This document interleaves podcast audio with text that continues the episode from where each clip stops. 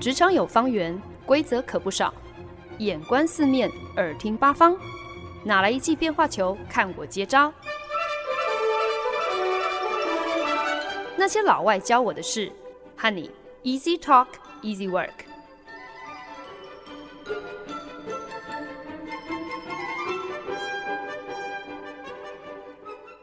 您现在收听的是《那些老外教我的事》，我是节目主持人焕恩。我说人呐、真的都是有一点难搞哦。闲着没事干的时候呢，就觉得无聊到发慌，觉得这样子无所事事不是个办法。但是呢，一忙起来，又会开始想念从前那些无脑度日的时光。至少我就是这样子啦。那最近工作忙起来，就特别有感，却也因此多了一些很及时的体会，可以在节目当中来跟大家分享。我们这个职场笔记呢，已经来到了第六单元，跟大家分享自己在职场打滚了十年，总共会诊了四个原则。那这个礼拜呢，就是要来跟大家聊一聊这四个原则当中的最后一个，也同时是我自己觉得最难学的一个，那就是 Choose to be helpful, not right。前几周呢，跟大家分享的 Choose outside your comfort zone。Choose people, choose to grow，选择跳脱舒适圈，选择人，选择成长。当然呢，这三个原则他们各有自己不容易的地方。虽然每一个听起来都好像是用膝盖想都觉得应该是天经地义的一个原则哦，可是当你主动的要把自己逼进一个未知，要在最水深火热的时候还学习优先考量到他人，要经历成长过程当中必然的辛苦和痛楚，其实这每一样都是在考验着我们的决心还有意志力。而这第四个原则呢，choose to be helpful, not right，更是如此。选择用他人需要的方式成为助力，而非一意孤行，反而变成人家的阻力。这个课题呢，说起来不只是拗口而已，做起来呢，也不是一件那么符合本能反应的一件事情。怎么说呢？这样的一个态度，或许呢，我们可以从两个面上来解读哦。那一方面呢，你可以说，诶，难道你的意思就是要我跟别人合作的时候，我就只要扮演好机器人的角色，别人一个指令，我一个动作就好了吗？好像是，呃，我最好不要有独立思考的想法，这样不是超级被动、超级不长进吗？可是呢，另外一方面呢，你也可以说，这样的一个原则其实是在提醒我们：条条大路通罗马，不是选我常走的那条路，不见得就是走错路。Choose to be helpful, not right。乍看之下呢，有这两种其实有一些些相互矛盾，完全是在两个极端的一个解读哦。所以到底是谁对谁错呢？我觉得这大概就是为什么这最后一个原则。这么难了，因为如果你的心态没有调整好，你很可能就会落入一个“好啊，随便嘛，那就一切都你说了算就好啦”这样的一个消极。可是呢，我对这个原则最大的体会呢，是学习你不一定也不需要永远都是最对的，而就算你的想法是对的方法，是对的做法，如果至终并没有能够帮到那请你帮忙的人。那不管是因为你们可能没有对到频啊，或者是在沟通上，或者是认知上，甚至是执行上有一些些想法上的落差啊。总而言之，只要你没有能够解决问题，那么不管你再怎么对，其实到头来都还是错。对我来说，最难的地方呢，确实就是在当中找到一个平衡，如何不掉进一个完全被动、任人使唤的状态，还要知道何时应该要坚持自己的意见，何时又应该表现出多一点的弹性，能够适时的来调整，能够纳入别人的观点，或者是直接放下自己既有的想法，欣然去接受对方所提出来的方向。这当中，你如何去消化，如何去应变，考验的不只是你待人处事有多圆融，更是要你一次又一次的。放下你的自尊，推翻你的笃定，重新的来审视、来修正你做事的方式。英文有一句话叫做 “check your ego at the door”，意思呢就是要你以大局为重，把你的自满、高傲，还有你的玻璃心，通通留在门口。这样子，大家讨论起事来，做起事来，才能够轻省顺利。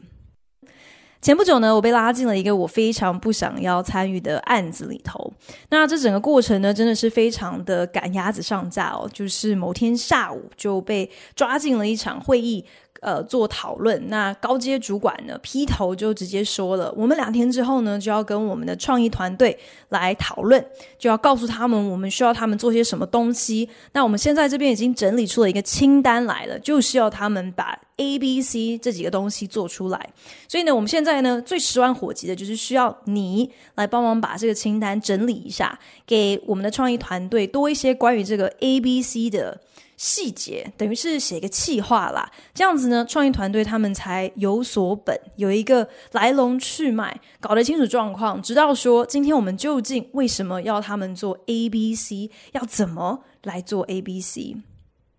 我花了点时间弄清楚 现在到底是一个什么情况，可是并不是很能够明白高阶主管是如何已经先决定要做 A、B、C。而不是 E F G，甚至可能是甲乙丙一二三。这个 A B C 的清单不只是五段，其实过程中还少了很多重要的项目。通常你要创意团队开始动工之前，你应该要先厘清眼前我们到底是要替客户解决一个什么样子的问题，客户锁定的沟通对象又是谁？这些对象现在正面临着哪一些疑难杂症，需要得到什么样子的一个解答？那客户所能够提供的服务或者是产品，又有哪一些独特的属性是其他品牌所没有的？刚刚好能够对症下药，来满足我们呃锁定的目标，他们的需求。总之呢，你要动员创意团队之前，其实是有一个一定的流程的，要有既定的一个前置作业，还有策略拟定，你才能够下达很明确的方向，来告诉创意团队到底要请他们制作什么。可是呢，这个案子就是因为时间有限嘛，所以呢，高阶主管根本就是急就章，直接省略了以上我描述的这些推演、发想、拟定策略的过程，然后就自顾自的决定了，我们就是要把 A、B、C 做出来就对了，没有任何的根据，或者是更进一步的思考，更没有太多商量讨论的空间，反正就已经决定了，这就是我们今天需要创意团队。来帮我们做的事情，也因此呢，我虽然在第一时间就已经提出了我的疑问，觉得为什么是 A、B、C，为什么不是 E、F、G，不是一二三，不是甲乙丙？可是呢，毕竟我什么咖啊，当然还是难以就是扭转局势哦。在那个当下，我脑海就闪过了 “choose to be helpful, not right”。那我承认，就是那个时候心态上其实是存在着对于这句话的两个极端的解读啦。一方面呢，我确实不希望好像因为自己的一些坚持而拖累了整个团队的进度。毕竟呢，就是要顾全大局嘛，我们是有一个死线的。可是呢，同时我也可能 多多少少有抱着一种看好戏的心态，因为我心里明白。高阶主管执意要我们做的这个 A、B、C 这个事情是非常非常蠢的一件事情，是错的事情。嗯，可是即便我都已经说破了，那对方还不觉得有调整的必要，那就只好后果自负喽。反正我不过就是一个小螺丝钉嘛，到时候真的天塌下来了，虽然我可能也是一样会遭殃，但是至少第一个被砸到的绝对不会是我。后来呢，创业团队就如期按照我们的指示完成了 A、B、C。那在呃验收成品的时候，高阶主管就左看右看，然后他就说：“哼，所以只有 A、B、C 哦，这样看起来好像不是很对。难道不应该还要有 E、F、G，还要一二三，或者是甲乙丙吗？”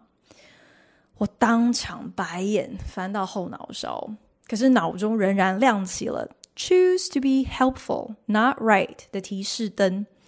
在这个节骨眼，硬是要去挖苦对方，而且还是层级比你高很多的对方，就硬是要说，我不就老早告诉你了吗？I told you so。其实这样子一个行为毫无建设性可言嘛。可是好，我承认，就是在那个当下，我还是咽不下这口气哦，忍不住还是有跟这些高阶主管们说了啊。我第一天不就已经问过了，当时再三确认，你们就是很明确的，没有要做 EFG，没有要做一二三，没有要做甲乙丙啊。这么一个有一点点幼稚的行为，或许真的是有点违背了 “choose to be helpful, not right” 的整个原则。可是呢，至少让我心里稍微舒坦一点嘛，至少可以让我这样才能够心甘情愿，才能够乖乖的继续 be helpful，继续看看在现在这个这个呃节点上头，我到底要如何再帮助你。在有限甚至是更压缩的时间之内，生出当初就已经告诉你说你会需要的 EFG 一二三和甲乙丙。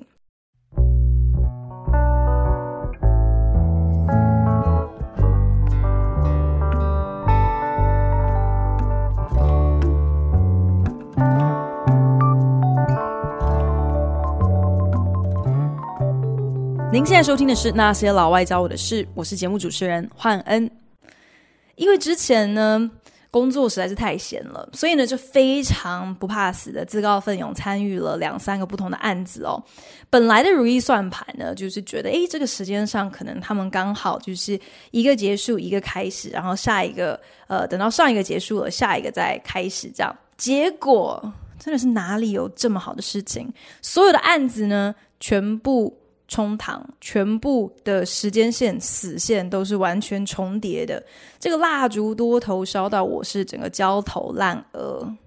不过呢，这样的一个选择，其实呢，蠢归蠢，也还是算得上，等于是给我一个机会来把我前几个礼拜跟大家分享的那三个原则来实践的是淋漓尽致啊！Choose outside my comfort zone. Choose people. Choose to grow，选择跳脱了我的舒适圈，不要一直在那边无所事事，然后每天上班都不知道干嘛。选择跟对人，去尝试一些我从来没有做过的案子，那这等于也就是呃，给自己一个选择成长的机会。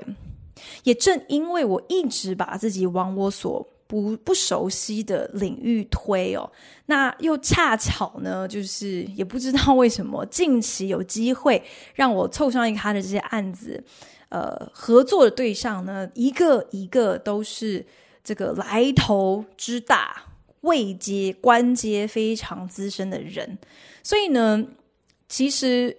在这样子一个背景之下，好像对于自己的定位很理所当然的，就是就是做一个辅助的帮手嘛。那乍看之下，这样子的一个局势，好像更有助于 choose to be helpful, not right。的一个心态，毕竟呢，眼下很多这些案子对我而言真的就是全新的，那我怎么会知道怎么样子做是对是错？再加上有这么多比我资深更高阶的人已经在在当中主导了，我就乖乖的把交付给我的事情做好就好啦。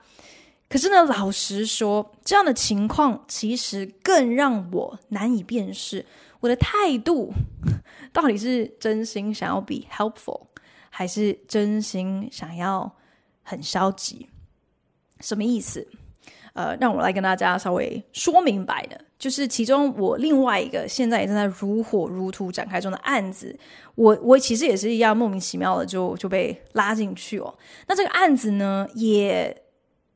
牵涉了很多很资深的主管，对口的也是非常高层级的客户。那这个案子的一个短程目标，就是要来规划一个工作坊，一个 workshop，要跟客户面对面的一起来研讨，接下来我们要如何来帮他们解决一些他们有提出来的需求。可是呢，这个 workshop 到底是由谁来主持、来主导？内容呢，又应该要如何设计？怎么样子去做规划？甚至到底应该由谁出席？始终呢，都不是非常的明朗化。那我在这边必须要承认，就是其实我还蛮安逸在这样的一个模棱两可、搞不清楚状况当中，因为我很清楚知道，那个太积极跳出来要替大家厘清一切的人，往往呢最后就会是那个必须承担所有责任，然后负责执行的人，因为你你你好像最懂嘛，你感觉最搞清楚状况，最最弄得明白现在我们到底是要干嘛，所以那就全部交给你办喽。所以呢，这种时候。少说两句话是没有坏处的。其实我都这么坦白的这样子来形容自己的动机，形容自己的态度，好像就已经很很明白了。我今天呃之所以选择不要太过于主动，不要太积极，好像并不是真的出于一个真心 choose to be helpful, not right 的的心态哦。所以我就我就发现，在整个过程当中，其实有所谓的假谦虚真消极，假合群真逃避哦。你选择隐藏在角落中，不带头向前冲，其实不是为了让好像更有能力、想法更完整的人可以出头来领导，纯粹是你自己呢，想要承担越少责任越好。可是呢，这种当壁花、听命行事的消极态度，往往也是会有反效果的嘛。你如果不愿意参与，不不不要去主导一个局势，那你真的就只剩下被他人差遣、被别人使唤的份。那到时候呢，别人是要怎么样子来使唤你？要使唤你去干嘛？这就不是你能够影响、能够控制的了。所以，真的有魄力、有先见之明的人呢，他们当然是宁可积极参与。自己的命运自己掌握嘛，让自己的意见被听见，免得到最后任人摆布，被迫去接受一个你可能根本就不认同的方向。那我的前主管呢，刚好也一样莫名其妙被拉入这个案子的筹备当中。可是他很早就已经表明了自己没有办法亲自参加这个工作坊哦。那我们因为曾经共事过几年，所以呢，我们两个人在讨论上是比较有默契的。那我虽然有企图将我们两个人私底下讨论的一些内容转达给我们的整个团队，可是呢，其他人就已经另有打算了嘛。所以呢，我就 很自然的选择，那就躲藏在这个 choose to be helpful, not right 这一个想法的后面，把这个当成是一个保护罩，就因此没有更努力、更积极的去跟团队说服他们，呃，或者是坚持我我的想法，要能够让他们听到。那我的这个前主管听说了这件事情之后，听说了就是团队的人根本就把我的话当耳边风，然后已经自己有别的打算了。他就在下一次会议当中跳出来，然后硬是把我们讨论的东西以及我们的一些想法重新塞回了当天工作坊的议程里面。我后来虽然半开玩笑的跟这个前主管说：“你很烦欸，你自己就是。”没有要参加工作坊，还硬给我多找事做。可是，其实，在那个当下，也让我自我检讨了一下：我是不是太常把 “choose to be helpful, not right” 变成了我消极有理的一个借口？所以我才意会到说，如何在认份认命，所以事不关己。和积极参与，可是同时也知道怎么样子合群合作之间取得对的平衡，这是一个我自己到现在都还在操练的一个积极的态度哦。而且每一次卡关的时候呢，可能需要克服的难处都不太一样。有的时候呢，确实其实是一个自尊心的问题嘛，就是你要怎么样子把自己的自信还有自满摆一边。诚心的去接受，不是非得要用我所坚持的方法才能够把事情做好，就是认真的，就是好啦，我我今天就是来帮忙的，所以如果我提出来的想法跟做法不被考虑的话，我我也没有关系，我也欣然接受你的观点，嗯。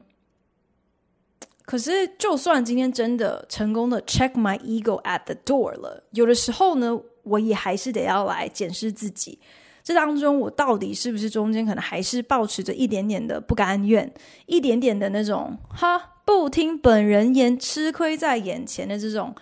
呃心态哦，唱衰人的心态哦。更多时候，其实我真正的挣扎是在检讨自己是不是其实只是把这句话当成是一个挡箭牌，让自己可以心安理得的当一个壁花就好了。近期另外一个我自告奋勇的案子，就包含了一个比稿的竞赛。那前几个礼拜好像有在节目当中大概提到嘛，就是比稿这样的一个案子呢，往往真的就是广告公司集结各路英雄好汉，让所有的精英齐聚一堂，大显身手的时候哦。那比稿对我来讲，其实是一个我非常缺乏经验的领域，加上这次要做的品牌跟产业，我也都不熟悉。呃，比稿的过程呢，常常是一片混乱的，特别是当比稿的规模很大，那同时有很多不同的团队在不同的项目呃执行、发想、呃讨论的时候，呃，再加上通常比稿都会有一个很急迫的一个死线哦，所以往往分工跟职责很多时候不一定会很明确的说明白。那这种时候呢，就更容易让我会觉得自己有点像是一块呃浮木，漂流在汪洋大海当中，漫无目的哦，踩不到底，不知道哪里找得到一个施力点，呃，怎么样子去有所贡献。那这种时候呢，我就发现了，其实 choose to be helpful, not right 这样的一个态度，反而就成为了我一个暂时的一个船舵吧。就是可以带着我，把我的这个浮木驶向一个搞得清楚状况的人。那 choose to be helpful, not right，这也成为了我的一个定心丸，带给我一点勇气哦，可以很勇敢的承认，我确实是有一些不知所措哦。可是我真心乐意的，愿意在任何需要帮忙的地方来出一份力。我只是需要多一点引导，让我知道我应该怎么样子来帮忙。我很坦白的说，其实参与任何一个新的案子的时候，特别是比稿案子的时候，真的是最让人倍感压力的。对我来讲呢，很大的一个压力来源呢，是很害怕自己不如人，很害怕被别人发现自己一无是处，什么都不懂。特别又是因为很多时候比稿的这些团队，有点像是就是。反正就是各路收集来的人，很多人你是第一次跟他共事，他们对你的背景、对你的能耐、对你过去曾经做过什么是一无所知的，所以你好像更有一个呃压力要要有所表现。如果今天能够终于 choose to be helpful, not right 的中心思想，其实就是自谦嘛。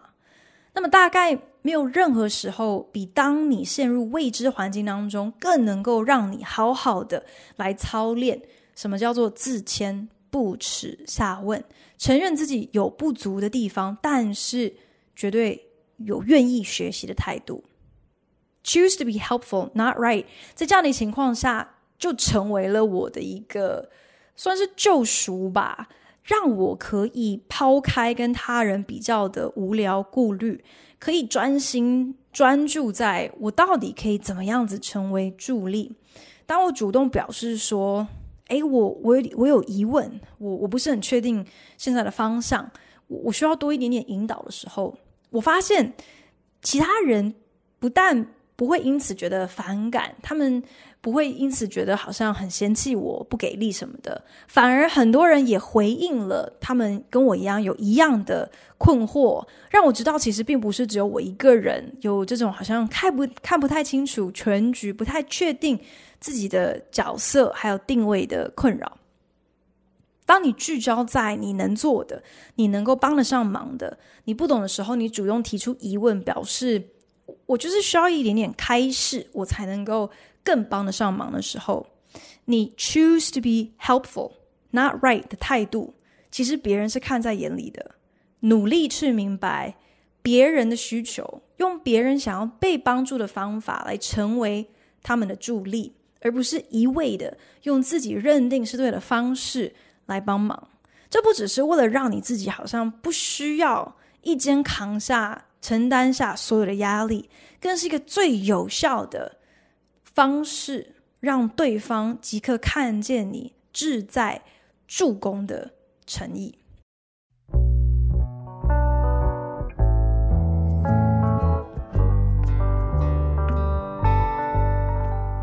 本节目由好家庭联盟网、台北 Bravo FM 九一点三、台中古典音乐台 FM 九七点七制作播出。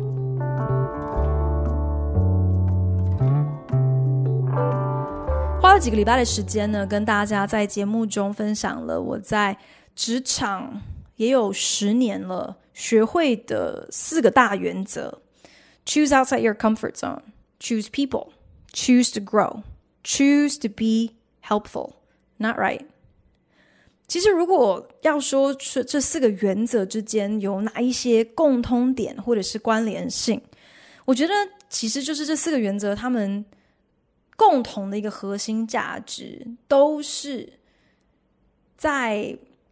告诉我们要如何不断的把自己打掉重练，成为更好。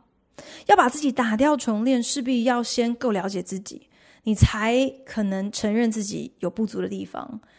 然后同时你更需要有勇气来承担重练、重建这样的一个艰辛的过程。再一次转掉办公室的选择，其实呢，就意味着我现在也正在经历一个巨大的打掉重练的过程。过去这几个月呢，让我也因此很深刻体会到两件听起来可能又有一点好像互相矛盾的事情。首先呢，那就是新的开始，就是新的开始。虽然我的确是转调回到曾经住过的城市，呃，回到待过的办公室，可是所谓景物依旧，人事全非。就算你好像回到你应该要颇为熟悉的环境，可是你也不再是当年的你，你身边的人事物也都有所改变。光是仰赖你过往所熟悉的，恐怕已经不够用了。但是即便如此，你也不算是真的完全从零开始，你过去所奠定的基础还是在啊，它仍然是一个坚固的地基哦。你不应该小看它、轻视它，可是也不应该因此好像很好整以暇，觉得你已经万事俱备了。毕竟你打下了一个坚固的地基，难道不就是为了要无后顾之忧的往上盖房子吗？那盖房子就是一个过程嘛。很多时候，就算你有很明确的蓝图，也总是会出现一些你想不到的变数，就打乱了你的进度。在这种时候呢，重点是不要放弃，在你努力追赶进度的过程，也不要去笑想偷工减料、轻忽基本功。Choose to be helpful, not right。在我现在这个阶段，对我来说呢，其实就是一个要我虚心学习。不要着急的一个提醒，我急性子，就连我的直属上司红发老迈也都不敢领教哦。他都一直提醒我，很多东西它就是有一个过程，是急不来的。可是呢，我总是力求表现，然后一心急，就常常会做出一些害死自己、整死自己，或者是累死自己的错误决定。Choose to be helpful, not right. 其实也是意味着给自己一点犯错的空间嘛。毕竟我还在学习啊，我不见得，也不可能，更不应该在每一件事上永远都有正确的答案。说到底呢，choose to be helpful, not right，其实就是要你把聚光灯摆在需要帮忙。请你帮忙的人身上，而不是把焦点放在自己的身上。抱持这样的一个态度呢，你就很知道，你最终极的目标根本就不是要好像怎么样子凸显你有多聪明，更不是为了膨胀自己，让自己自我感觉良好，而是很单纯的，就是希望能够尽一份心力，可以跟身边的人合力同心完成眼前的任务，不带有任何的自满或者是虚荣。就只是定睛在你该做的事情上，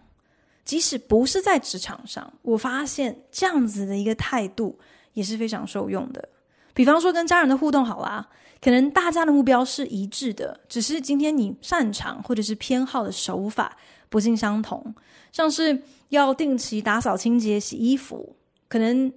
妈妈已经订定了一系列的 SOP，礼拜几要洗什么颜色的衣服，甚至连洗衣精什么时候到，怎么样子启动洗衣机，这整个都还有一个特定的顺序哦。那这背后的逻辑可能不是你能够理解或者是你认同的，给你选，你搞不好根本就不会这么麻烦，不会搞这么多程序啊、顺序啊。可是，与其你去跟妈妈争辩怎么样子洗衣服，什么时候洗衣服才比较有效率，才比较合理，才比较对，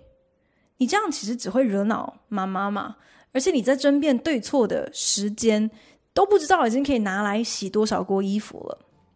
如果你的初衷是希望能够替家里尽一份心力，来帮忙分担一下家务，那你就不要忘记这最简单。也最重要的目标啊，Just choose to be helpful. You don't have to be right. 对于职场的一些体会呢，I might not always be right. 我的观点不见得永远都是对的哦。可是我真心希望 I was maybe a little bit helpful. 如果我的分享对你有一些些、一丁点的帮助，我觉得那就值得了。对我来讲，那才是最重要的事情。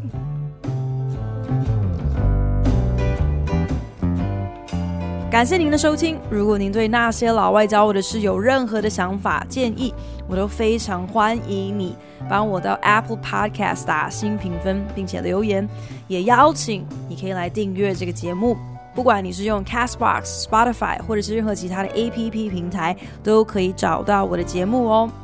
那我们就下一集再见喽，拜。